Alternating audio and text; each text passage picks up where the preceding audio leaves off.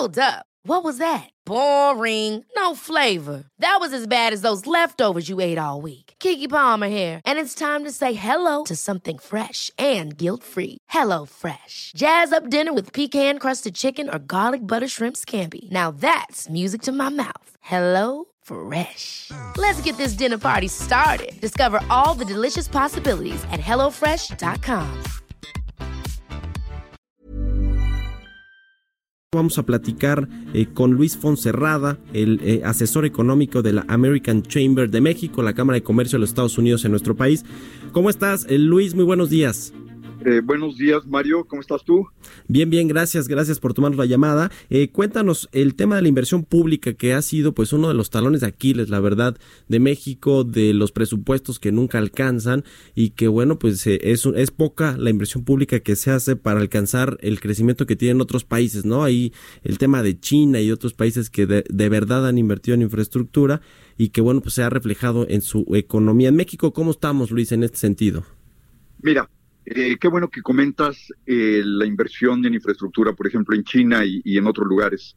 Eh, la, inversión juega un papel fundamental para crear empleos y para crear bienestar. en China, por ejemplo, que salieron cientos de millones de personas de la pobreza, se estuvo invirtiendo por muchos años alrededor del 48, 49% del PIB es decir, una parte importantísima del producto se convertía en inversión, ¿no? Uh -huh. Y pudieron crecer al 9 y al 8% y al 10%. En el caso de la India, invirtiendo alrededor del 37% del PIB, eh, pudieron tener tasas de crecimiento de 8, 7%.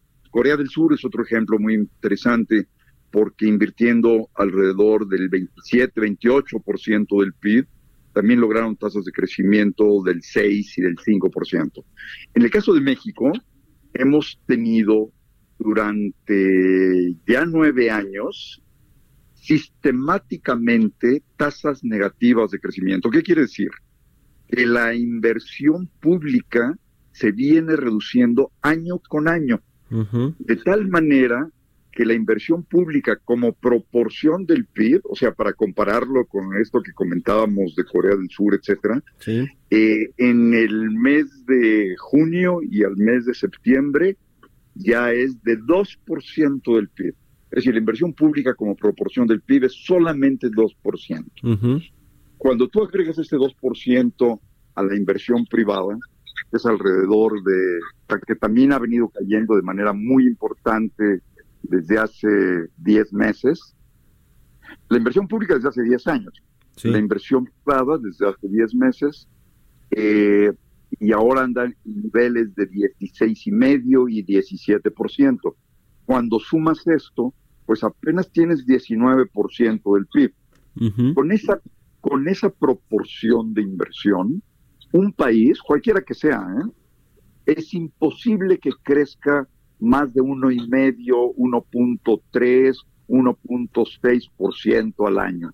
Uh -huh. Y el crecimiento, eh, sobre todo cuando hay inversión en infraestructura, sí crea muchísimos empleos y por supuesto que crea eh, salarios permanentes y bienestar. Entonces, en este sentido, eh, la inversión pública juega un papel fundamental porque además de que complementa la inversión privada, la industria, ¿no? Sí, y se sí, crea sí. riqueza y se crean empleos. Así que juega un papel importante y desgraciadamente nuestra inversión pública, que ha venido cayendo sistemáticamente, está sobre todo, sobre todo dirigida a la parte de energía. Uh -huh. Un porcentaje muy alto de la inversión pública, eh, ya durante varios años ha sido para Pemex y para CFE. Uh -huh. Y de nuevo, para el 2020, la mayor proporción se vuelve a ir a estas dos empresas. Sí, lo que ustedes dicen, eh, Luis, es que para alcanzar estas tasas de crecimiento del 3%, arribita del 3%, que prácticamente no lo hemos logrado en, en los últimos años y bueno, ahora se ve más difícil, debe de invertirse eh, 25% del PIB o como porcentaje del PIB en inversión pública. Dices que estamos cerca del 19%. ¿Se ve probable que se alcancen estas metas o estos objetivos de inversión en los próximos años? El presupuesto del próximo año, pues ya está claro que no, pero en los... Exactamente. Sí, mira, eh, eh, es como inversión total, Mario. Un 25% de inversión total sumada a la pública más la privada. Pero ahí requeriríamos que la pública tuviera probablemente cinco puntos del PIB, que son tres más de lo que hay hoy, y que tuviera la privada, pues 20 o 21 puntos, ¿no? eh, mira, si efectivamente se diera la inversión que está en el plan de infraestructura actual, eh, porque de estos, eh, esta cantidad importante de... 859 mil millones de pesos que se anunció ayer en este acuerdo de infraestructura. Exactamente. Ahora, esos son durante todo el sexenio. Sí, así es. Eh, ¿Verdad? Pero para este año, eh, perdón, para el 20, digamos, eh, la inversión propuesta eh, es muy alta también, porque son más de 450 mil millones, si mal no recuerdo. 431 mil es lo que se anunció solo para el 2020. Fíjate, esto no llega a ser dos puntos del PIB del sector privado es alrededor de un punto y medio. De todas maneras sería muy bueno porque si se mantuviera este 17% del que hablábamos o 18% en el resto de otras cosas, más uno y medio adicional de infraestructura, bueno, pues ya el, sector privado estaría de nuevo en 19 y medio por ahí, pero no vamos a tener toda la inversión pública que requeriríamos.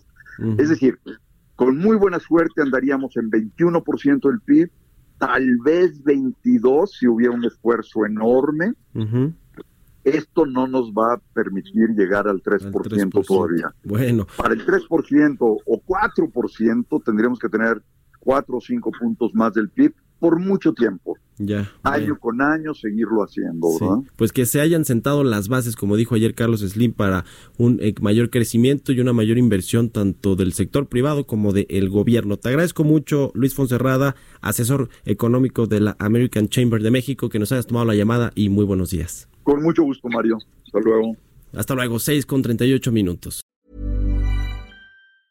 Ever catch yourself eating the same flavorless dinner three days in a row? Dreaming of something better? Well, HelloFresh is your guilt-free dream come true, baby. It's me, Kiki Palmer. Let's wake up those taste buds with hot, juicy pecan-crusted chicken or garlic butter shrimp scampi. Mm. Hello Fresh. Stop dreaming of all the delicious possibilities and dig in at HelloFresh.com. Let's get this dinner party started.